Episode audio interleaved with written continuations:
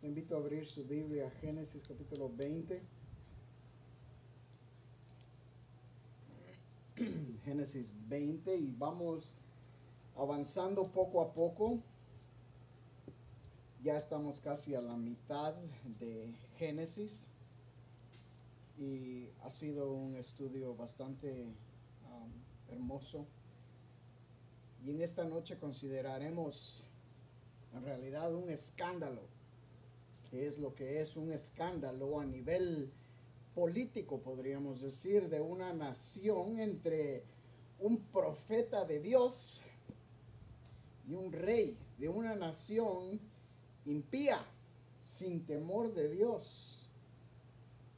Y veremos cómo las acciones de un profeta, de un hombre, eh, podemos llamarle con temor de Dios o cristiano, lo que nosotros conocemos cristiano, como una persona a través de su falta de sabiduría puede causar tanto daño en realidad. Y el título de este pasaje es Una media verdad es una mentira completa. Una media verdad es una mentira completa. No hay tal cosa como ah, una, la media verdad o una mentirita blanca. No hay tal cosa. La verdad es que la palabra de Dios nos enseña muy claramente que la mentira es pecado delante de los ojos de Dios. Y el pecado tiene su consecuencia. Romanos 6:23 nos dice, porque la paga del pecado es muerte.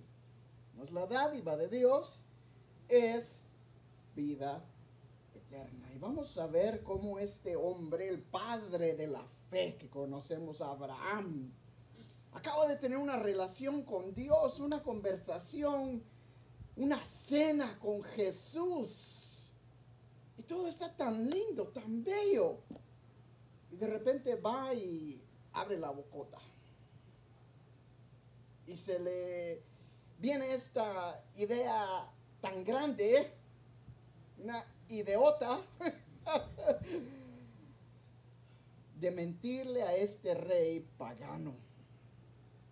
Y vemos cómo Dios va a solucionar este problema en la vida de Abraham. Y dice el versículo 1, de aquí partió Abraham, de allí, perdón, partió Abraham a la tierra del Negev. Ahora sí nos acordamos. Eh, Abraham acaba de dejar la región donde estaba anteriormente, un lugar montañoso, todavía eh, un poco desierto, pero ahora se va aún más desierto, al desierto del Negev. Se va otra vez al sur, cerca de Egipto, lo que es hoy en día la tierra de Gaza. Está cerca de Egipto. No fue a Egipto completamente, pero iba en esa dirección. Y ahí nos dice, y acampó entre Cades y Shur, y habitó como forastero en Gerar. Gerar era territorio filisteo. Este territorio le pertenecía a los filisteos donde ellos eran los que predominaban. Y cualquier persona que llegaba les estampaban el pasaporte y decían de dónde eres, quién eres, cuáles son tus intenciones. Y dice el versículo 2, y dijo Abraham de Sara su mujer, es mi hermana. Y Abimelech, rey de Gerar, envió y tomó a Sara.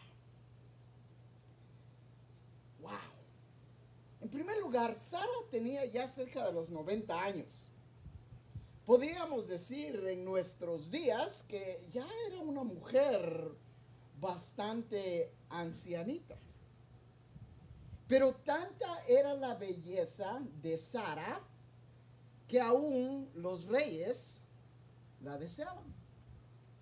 Y este hombre, en vez de defender y pelear y dar su vida por su mujer, le dice, di que eres mi hermana para que no me maten a mí. Si te llevan a ti, bueno, que Dios vaya contigo, pero al menos yo vivo, yo quedo vivo, no me hacen nada a mí. Y así podemos cumplir el plan de Dios. Obviamente Dios no estaba de acuerdo con nada de esto. Y como dije ya, la mentira es pecado. No hay manera de cómo lo veamos. Y todos tenemos una, estamos propensos a la mentira. Es una de nuestras debilidades como humanos. ¿Sabía usted? La mentira. ¿Verdad? Cuando Dios le dijo a Sara, ¿por qué se rió Sara? Le dijo Abraham. ¿Y qué dijo Sara? No me reí. Mintió. Y Dios dijo, sí te reíste. A veces, mis amados hermanos, vemos la mentira como una escapatoria. No necesariamente como pecado. Ay, no quiero ir a trabajar hoy. ¿Qué puedo decir que me duele para escaparme? Y llamar que estoy enfermo. Cuando en realidad no está uno enfermo. Si en realidad uno fuera honesto, llamar al empleador y le dijera, pues no quiero ir. Pero ¿qué pasa? Pues si no vamos a trabajar, no nos pagan. Entonces usamos la escapatoria de mentir. Una mentira pequeña. Ay, sí, es que me duele, me duele el cabello. me duele la cabeza. Me duele el pie. No puedo manejar, no puedo presionar el, el pedal del gas cualquier cosa. Y somos propensos a la mentira. Pero en realidad, Apocalipsis nos dice que los mentirosos tendrán su parte en el lado de fuego.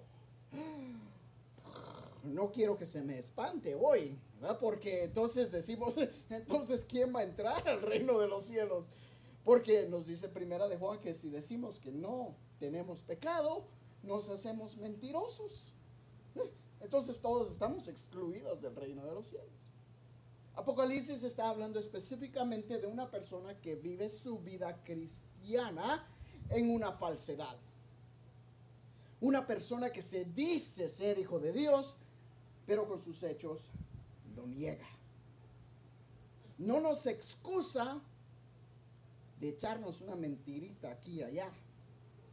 Debemos de tener eso muy en mente y mucho cuidado, que Dios lo oye todo. Y en esta ocasión vemos que Abraham dio falso testimonio acerca de su esposa. Y esta es una violación del noveno mandamiento que encontramos en Éxodo capítulo 20. Dios mandó al hombre que no mintiera y dice el versículo 16 de Éxodo 20, no hablarás contra tu prójimo falso testimonio. Yo no sé si usted ha hecho un estudio detallado de los diez mandamientos, pero cada uno de esos mandamientos implica algo tan grande que en realidad no lo entendemos, no lo hemos comprendido bien. De lo contrario, tuviéramos más temor a Dios. Pero este mandamiento está hablando de dar falso testimonio. ¿Y qué es dar falso testimonio? Escúcheme bien. Falso testimonio es decir la verdad fuera de su contexto es usar lo que uno oye y aplicarlo fuera de su contexto. Eso es dar falso testimonio. Entonces cuando Abraham dijo, es mi hermana, dio falso testimonio porque él no estaba eh, hablando la verdad acerca de Sara. Sí, Vamos a ver más adelante que él dice, en realidad es mi media hermana, pero más que eso, era su esposa. Pero él usó esta verdad, este conocimiento y lo aplicó fuera de su contexto. Y hay un ejemplo que me gustaría que viéramos, Mateo capítulo 26, 59, donde Jesús está frente al concilio. Vea lo que dice Mateo 26. Leemos desde el 57. Los que prendieron a Jesús le llevaron al sumo sacerdote Caifás, a donde estaban reunidos los escribas y los ancianos. Mas Pedro le seguía de lejos hasta el patio del sumo sacerdote y entrando se sentó con los alguaciles y para ver el fin. Y los principales sacerdotes y los ancianos y todo el concilio buscaban falso testimonio contra Jesús para prenderle, para entregarle a la muerte y no lo hallaron, aunque muchos testigos falsos se presentaban, pero al fin vinieron dos testigos falsos y dijeron, este dijo, puedo derribar el templo de Dios y en tres días reedificarlo. Vean lo que está pasando aquí. Si usted conoce el Evangelio de Mateo, ¿dijo Jesús estas palabras? Sí, claro que las dijo. Dijo en tres días, este templo puede ser derribado, voy a derribar este templo y en tres días lo voy a reedificar. Hablando de su propio cuerpo, de la muerte que él iba a pasar.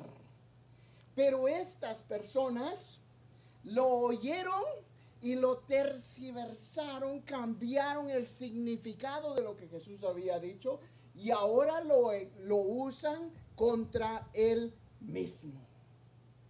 Vea usted, eso es falso testimonio. Y Dios dice, no hablarás falso testimonio contra tu hermano vemos que aquí Abraham, el padre de la fe, acaba de dar falso testimonio no solo contra su hermana, su hermana en Cristo, su hermana en la carne, su esposa, tres veces culpable en mi libro. Regresamos a Génesis. Y veamos qué es lo que pasa con esto. Pero Dios vino a Bibelec en sueños de noche y le dijo, he aquí muerto eres a causa de la mujer que has tomado, la cual es casada con marido. Mas Abimelech no se había llegado a ella y dijo, Señor, ¿matarás también al inocente? No me dijo él, mi hermana es. Y ella también dijo, es mi hermano con sencillez de mi corazón y con limpieza de mis manos he hecho esto. Y le dijo Dios en sueños, yo también sé que con integridad de tu corazón has hecho esto.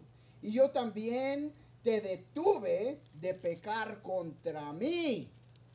Y así no te permití que la tocases. Ahora pues, Devuelve la mujer a su marido porque es profeta y orará por ti y vivirás. Y si no la devolvieres, sabe que de cierto morirás tú y todos los tuyos. ¡Wow! ¡Qué tremendo! El pensar que Dios sabe y conoce todo de nuestros pensamientos, nuestros deseos, no hay nada que sea escondido delante de Dios. Y me fascina pensar que Dios le habla a este hombre, aunque es impío. Pero le habla para proteger a Abraham. A este hombre de la fe, que en este momento le falta mucha fe. Pero Dios no se detiene a hablar con este hombre el cual, aunque tiene temor de Dios, porque vamos a ver que más adelante el rey le dice a todos sus sirvientes y dice que todos temieron temen a Dios, pero no aman a Dios, no tienen una relación con Dios. Y mis amados hermanos, habrán ocasiones cuando Dios hable al hombre, aún al impío, a causa de proteger a sus hijos. Dios protege a sus hijos. Dios protege a aquellos que Él ha llamado. Y en esta ocasión Él no permitió que este hombre, Abimelech, tocara a Sara, la mujer de Abraham. Y me fascina que Dios conoce los corazones. Primero, le dice a Abimelech, no matarás también al inocente. Ahora, ¿por qué está diciendo esto Abimelech? Bueno, porque él había escuchado que Jehová acababa de destruir a Sodoma y Gomorra. ¿Y por qué los destruyó? Por su pecado. Ya ve usted, la fama de Dios se había extinguido a tal, eh, ex, extinguido, se había, se había alargado, expandido, gracias, expandido, expandido a tal grado que ya las ciudades alrededor habían escuchado lo que había pasado con Sodoma y Gomorra. Pero este rey le dice, ¿matarás también al inocente? Y le dice, yo con, con pureza de mi corazón hice esto. Ay, sí, tan, tan puro que eres. Tenía su mujer, tenía sus concubinas y todavía quería llevarse a esta viejita de 90 años. Purísimo. Pero Dios, vea lo que le dice, yo sé. Así que con integridad de tu corazón has hecho esto. Mis amados hermanos, Dios aquí no le está diciendo que Él es exento de pecado. O que Él no ha cometido un error. O que Dios aprueba de las acciones de Abimelech. Simplemente le dice, yo sé que fuiste engañado por Abraham. Qué tremendo que Dios conoce el corazón de este hombre impío y el corazón de este siervo de Dios. Y Dios le dice, yo sé que con integridad has hecho esto, porque fuiste engañado. ¿Y por quién? Por el mismo Hijo de Dios. Cuando Abimelech fue engañado por Abraham, yo me imagino y puedo tratar de ver a Abraham quizás avergonzado, quizás como decimos con la cola entre las patas, ¿verdad? Con la cara media baja, qué, vergüenza. Que Dios le haya dicho esto al rey de mí, sin embargo, vea lo que sigue diciendo el versículo 7. Ahora pues devuélvele la mujer a su marido porque es profeta. Romanos 11, 29 nos dice, porque irrevocables son los dones y el llamamiento de Dios.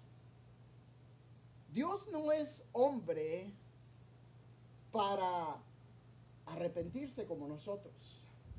Dios cuando llama a alguien es un llamado irrevocable. Cuando Dios llama a alguien profeta,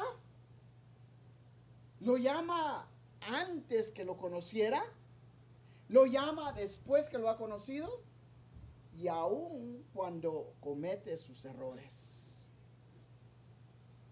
mis hermanos, esto para mí es de bastante aliento. Porque Dios a veces nos da un llamado en nuestra vida. Nos da dones, nos da regalos para usarlos en su ministerio. Quizás eh, un talento en la música. Quizás el don de servicio, el don de administración, el don de maestrado, de enseñar, de pastorado. Yo no sé cuál don le ha dado Dios a usted. Y si usted es como yo, que a veces le fallamos a Dios. Yo encuentro esto bastante alentador. Porque a pesar de mis fallas, Dios todavía dice, este es mi profeta de Abraham. Yo hubiera esperado que Dios dijera, bueno, pero es que este es adoptado, este, es el, hijo, es la, la oveja negra de la familia. No, Dios dice, devuélvele la mujer porque es profeta y orará por ti. Tu perdón vendrá a través de él. Oh, mis hermanos, ¿cómo es de Dios de misericordioso con nosotros? Que no nos ve como somos, sino que nos ve a través de los ojos de su Hijo Jesucristo. Y en Jesucristo tenemos perdón. Todos nuestros pecados han sido perdonados. Nuestras fallas seguirán mientras estemos en, esta, en este mundo, en esta tierra. Pero llegará el día donde seremos tal y como Él es, a imagen de Cristo Jesús. Y Dios aquí habla de este profeta y le dice, orará por ti y vivirás. Y si no la devolvieres, sabe que de cierto morirás tú y todos los tuyos. Vea lo que dice el versículo 8. Entonces Abimelech se levantó de mañana y llamó a todos sus siervos y dijo todas estas palabras en los oídos de ellos y temieron los hombres en gran manera. Después llamó a Abimelech a Abraham y le dijo, ¿qué nos has hecho? ¿En qué pequeño contra ti? ¿Qué has atraído sobre mí, sobre mi reino tan grande pecado? Lo que no debiste hacer, has hecho conmigo. Dijo también Abimelech a Abraham, ¿qué pensabas para que hicieses esto? ¡Qué vergüenza! Que este rey, que no tenía temor de Dios, supuestamente, tenga más temor de ofender a Dios que el, mismo Hijo de Dios. Y qué vergüenza que este hombre impío tuviera que reprochar, regañar, amonestar a este profeta. Mis amados hermanos, el testimonio del Hijo de Dios debe de ser un testimonio puro, verdadero. Lo debemos de cuidar como un tesoro, porque una vez nosotros perdemos nuestro testimonio en los ojos del mundo, ya nuestro mensaje ya no puede ser predicado. Usted no puede ir a decirle a una persona, mira, no te emborraches y estando con él ahí a la par de él en la cantina, ¿Qué? ¿Qué me estás diciendo tú a mí? ¿Quién eres tú para juzgarme si estás en las mismas? No podemos decirle a una persona, mira, tienes que ser fiel a tu esposa, a tus hijos y andar jugando por nuestra propia cuenta. No podemos decirle a las personas, hermano, tienes que ser más constante en la iglesia. Tienes que acercarte más a Dios. Si yo llego a cada tres, cuatro meses. ¿Dónde está la constancia? ¿Dónde está el testimonio? Y aquí no cabe duda que Abraham perdió el buen testimonio ante Abimelech, un hombre no creyente. Y Abimelech reprende a Abraham. Y con toda buena razón. Pablo nos dice en 2 Corintios 3, 2, 16 que somos cartas abiertas ante el mundo. Los que lo conocen a usted, lo que lo ven, están solo viendo sus acciones, lo que dice, lo que hace, lo que trae, lo que lleva. Mis amados hermanos, nuestro testimonio no es solo delante del mundo, sino Dios quien conoce todo, quien sabe todo. Y vea lo que responde Abraham. Y Abraham respondió, porque dije para mí. Ahora la traducción de hebreo a español no es muy clara, pero algunas traducciones ya lo han cambiado. Y dice, yo pensé, yo pensé en mi corazón. Yo pensé y dije, este no tiene temor de Dios, este me va a matar y se va a quedar con mi esposa. Qué error tan grande el que cometemos cuando empezamos a pensar. Más los hombres. Cuando empezamos a pensar, el hombre empieza a pensar, ay, Dios nos libre. Debemos de dejar de pensar y orar más. Filipenses nos dice, por nada estéis afanosos, sino sean conocidas delante de Dios vuestras oraciones. Se me escapó. A ver, ¿quién lo está diciendo ahí? Vuestras peticiones, gracias. Vuestras peticiones con acción de gracias, con, con acción de gracias y ruego. Quiere decir, mis amados hermanos, dejemos de pensar en lo que puede pasar, porque al hacer eso asumimos. Y cuando asumimos, estamos corriendo el peligro de caer en un pecado. Cuando asumimos, nos lleva a pecar. Y eso es lo que Abraham le está diciendo aquí. Yo pensé, yo dije, ciertamente no hay temor de Dios en este lugar y me matarán por causa de mi mujer. Y a la verdad, también es mi hermana, hija de mi padre, mas no hija de mi madre, y la tomé por mujer. Y cuando Dios me dijo, me hizo salir errante de la casa de mi padre, yo le dije, esta es la merced que tú harás conmigo, que en todos los lugares donde lleguemos digas de mí, mi hermano es. Una mentira trae otra mentira. Esta no era la primera vez que Abraham hacía esto. ¿Se acuerda del capítulo 12 cuando llegaron a Egipto? Lo mismo le dijo a Faraón.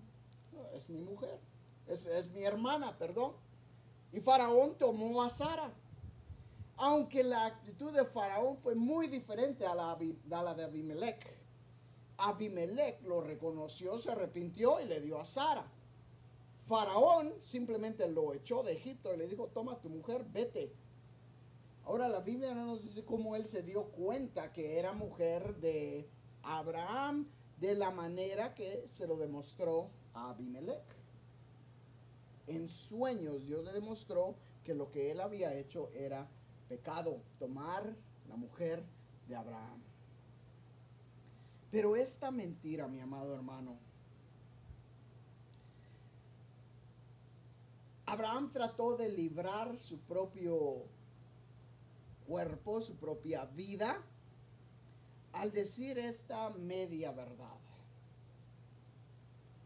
Y en realidad no solo puso la vida de su esposa en peligro, su propia vida por haberle mentido al rey y la vida de toda una nación. Porque dice eh, más adelante que Dios había cerrado toda la matriz de todas las mujeres. Y creemos que cuando habla aquí dice que Abimelech es muerto, quiere decir que él ya no podía, Dios le había quitado la capacidad o la habilidad de procrear, tanto a él como a todos los hombres de esta nación. Una media verdad no solo afecta a dos personas, afecta a dos, tres, cuatro, cinco, seis familias, países enteros. Y eso fue lo que pasó aquí. Y vea lo que dice el versículo 14. Entonces, Abimelech tomó ovejas y vacas y siervos y siervas y se los dio a Abraham y le devolvió a Sara su mujer. Y dijo a Abimelech, he aquí mi tierra está delante de ti, habita donde bien te parezca. Y a Sara dijo, he aquí, he dado mil monedas de plata a tu hermano. Mira que él es como un velo para los ojos de los que están contigo y para con todos así fue vindicada. Abimelech le dice a Abraham, puedes vivir donde tú quieras. Nadie te va a molestar. Nadie se va a meter con tu mujer. Nadie te va a quitar nada. Vive donde quieras. Y a Sara le dice, tu esposo, bueno, tu hermano le dice, debería de ser como un velo para ti. Debería de protegerte debería de cuidarte, pero en vez te pone en peligro. Y mis amados hermanos, no puedo evitar yo ver aquí una lección en cuanto a la protección del varón sobre su esposa. Filipenses capítulo 5 nos dice que debemos de amar a nuestras esposas así como Cristo amó a su iglesia y se entregó a sí mismo por ella. Pero no termina ahí. Dice, para santificarla. Ay, qué responsabilidad tenemos nosotros. No solo de proteger a nuestras esposas, sino de velar por ellas por su santificación. Y hablábamos con algunos de ustedes y comentábamos qué difícil es esto. Qué difícil es esto. Porque la salvación es individual. Pero la santificación en el matrimonio, Dios nos ha unido y somos un cuerpo en Cristo. Quiere decir que la santificación en el matrimonio va de la mano a mano. Tanto el hombre está para proteger a la mujer como la mujer para someterse al hombre. No quiere decir hacer todo lo que el hombre dice, sino reconocer lo que él es el responsable por la santificación y por la guianza espiritual en el hogar. Eso es lo que quiere decir. Y aquí no solo Abraham, sino Sara, los dos son cómplices en esto. Y no puedo evitar recordarme la última vez cómo Dios castigó a una parejita que se pusieron de acuerdo y dijeron, digamos que vendimos la propiedad en tanto y nos quedamos con el resto. Y la mujer dijo, me parece buena la idea, hagámoslo. Y nos vamos de vacaciones a Hawái Estoy hablando de Ananías y Zafira. Hechos capítulo 5. Se pusieron de acuerdo y Pedro les dijo, ¿por qué tentáis al Espíritu Santo? Mis amados hermanos, que el peligro como varón y como pareja de ponernos de acuerdo en algo que Dios no está de acuerdo y que Dios sabe muy bien que es pecado y que es dañino y que no solo daña a uno, dos, tres, cuatro, cinco familias, países enteros. ¿Usted cree que Dios va a tomar eso como algo simple? No, Señor. Qué cuidado debemos de tener, mis amados hermanos, en no decir medias verdades. Pensemos en lo dañino que es. Una media verdad es una mentira completa. y la mentira es pecado. Concluye diciendo el versículo 17, entonces Abraham oró a Dios y Dios sanó a Abimelech y a su mujer y a sus siervas y tuvieron hijos, porque Jehová había cerrado completamente toda matriz de la casa de Abimelech a causa de Sara, mujer de Abraham. Ahora, si yo hubiera sido Abimelech, yo le hubiera dicho a Abraham, no quiero que ores por mí, vete, no quiero saber de ti. Sin embargo, Dios le había dicho que su sanidad vendría a través del mismo hombre que le dañó. Qué humillación tan grande para Abimelech, pero mucho más para Abraham. El orar y pedir que Dios perdone a un hombre por haber hecho algo que yo causé. Amados hermanos, a veces, y concluyo con esto, a veces cometemos errores. Quizás a veces aún decimos hasta medias verdades. O quizás a veces la verdad que decimos se malinterpreta y daña. Al punto donde la gente no quiere escuchar de uno. No quiere ni contestar el teléfono ni responder un texto. Pero nadie nos puede evitar de orar por esas personas. Y aunque a veces no los consideramos nuestros enemigos,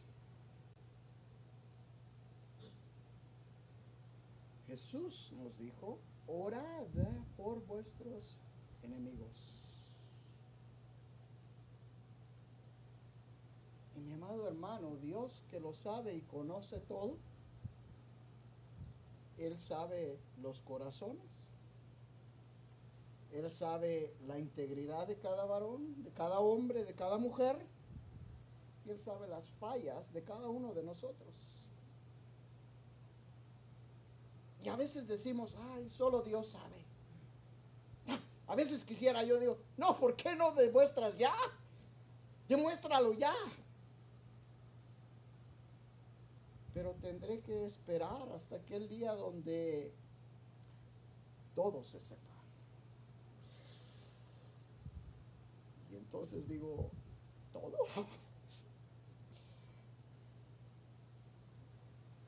Todos fallamos. Todos en alguna ocasión u otra hemos caído en el error de hablar medias verdades o de aceptar medias verdades. Y una media verdad es una mentira completa. Y ya sea que nosotros seamos los, los causantes o los recipientes, nos afecta a todos. Cuidado, cuidado no caigamos en el error de ser falsos testigos, como lo hizo Abraham. Oremos. Señor, te agradecemos por tu misericordia sobre todo. Porque a pesar de nuestras fallas, nuestras faltas, tú nos conoces, nos aceptas aún nos llamas hijos tuyos. Lo que para nosotros es cuestión de vergüenza, para ti es cuestión de elección. Porque tú nos has elegido y tú no te arrepientes, no te echas atrás. Y te agradecemos por eso. Ahora, mi Dios, te pedimos perdón por nuestras acciones. Porque a veces sin pensarlo o sin desearlo, sabemos que no solo te ofendemos a ti, sino a nuestros hermanos. Enséñanos a desear nada más que el conocimiento tuyo y que aprendamos de estos ejemplos tan duros que has dejado para nosotros.